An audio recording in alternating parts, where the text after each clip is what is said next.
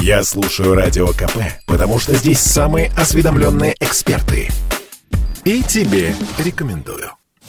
Более 2 миллиардов рублей потратили россияне на сервисы онлайн-знакомств за прошлый год, или 30 миллионов долларов. А американский Тиндер в 2021 впервые стал популярнее российских одноклассников.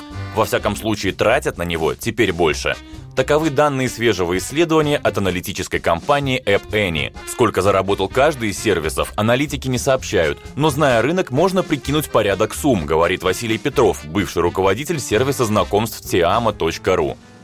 Если говорить про выручку, то она может там достигать трехзначных цифр в рублях, миллионов в месяц, да, это вот, наверное, максимум, что там как раз достигают эти приложения. Это мы говорим о Тиндере, о Мамбе, о фотостране. Все остальные там множество маленьких приложений, они, соответственно, зарабатывают совсем там смешные деньги и тратят на это, возможно, большие деньги, чем зарабатывают. За внимание тех, кто ищет любовь в интернете, борются множество компаний. Среди самых известных в России – Баду, Мамба, Love Planet, Фотострана.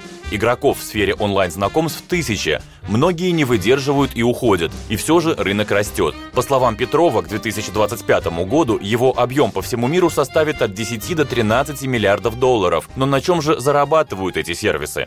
Сайты знакомств даже условно бесплатные, такие как Tinder, на них невозможно получить результата, не заплатив. Ну, или получить результат быстро невозможно, да, то есть платишь за продвижение своей анкеты, платишь за то, чтобы посмотреть взаимные лайки до того, как кто-то тебе ответил взаимностью. Это основные способы монетизации мобильных приложений. Плюс реклама, безусловно, крутится реклама мобильных приложениях знакомств с рекламой других приложений. Вот это тоже способ заработка. Это вот основные каналы, по которым зарабатывают поддерживают приложение знакомств. Пандемия вынудила людей больше сидеть дома, но потребность в романтике никуда не делась. Чего только не делают разработчики, чтобы угодить клиенту. Один из трендов последних лет – так называемые нишевые сервисы. Например, Pure Life is Now создан для встреч без обязательств. Тиама, наоборот, для серьезных отношений.